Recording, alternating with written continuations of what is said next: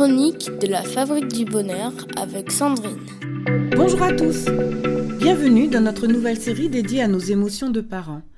Aujourd'hui, je vous propose de plonger au cœur de nos émotions pour les écouter et pour les comprendre. Toutes nos émotions régissent notre quotidien, façonnent notre identité et révèlent notre authenticité. Elles font de nous des êtres uniques, sensibles et vrais. Alors que les émotions agréables nous transportent, les émotions désagréables sont parfois si intenses que nous tentons de les éviter, les fuir, les occulter de notre pensée et rapidement passer à autre chose. Pourtant, derrière chaque émotion, il y a une explication qui fait sens. Nous savons tous que le cerveau est le siège des émotions.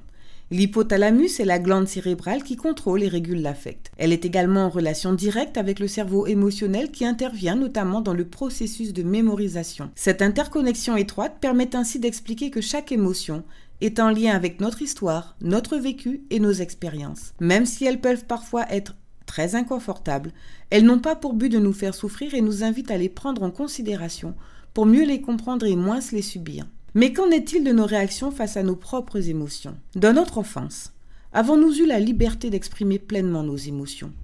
Nous sommes-nous sentis écoutés et valorisés dans nos crises de colère? Avions-nous la permission de nous plaindre? Très tôt, nous avons appris à refouler nos émotions, à les dissimuler et à ne pas les écouter. Seulement en apprenant très tôt à rejeter nos émotions, nous nous retrouvons en tant qu'adultes démunis face à nos propres émotions, mais également celles des autres, et en particulier face à celle de nos enfants. Finalement, notre expérience ne nous a-t-elle pas mené à recevoir nos émotions comme nos ennemis, celles qui nous trahissent au quotidien quand elles débordent et nous font réagir d'une façon impulsive et incohérente. Et si nous décidions d'ignorer nos émotions? Ce choix peut rapidement engendrer un déséquilibre et nous plonger dans une spirale infernale. Le fait de contester, nier, refouler ou contrôler nos émotions par rapport à nos ressentis génère inévitablement en nous des frustrations. L'accumulation de ces frustrations peut alors déclencher chez nous des réactions excessives, voire disproportionnées. Il est important de savoir que les émotions non exprimées finissent toujours par ressortir d'une façon ou d'une autre.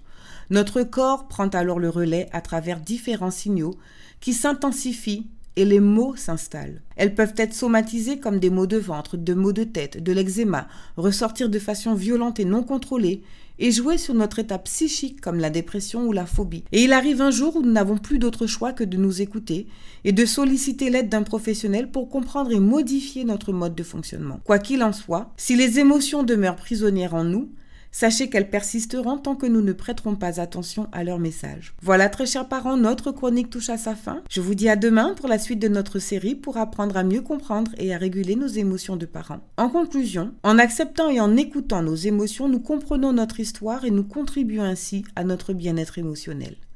Pour les parents cherchant un accompagnement, planifiez votre rendez-vous directement sur le site www.fabriquedb.com. La première séance vous est offerte.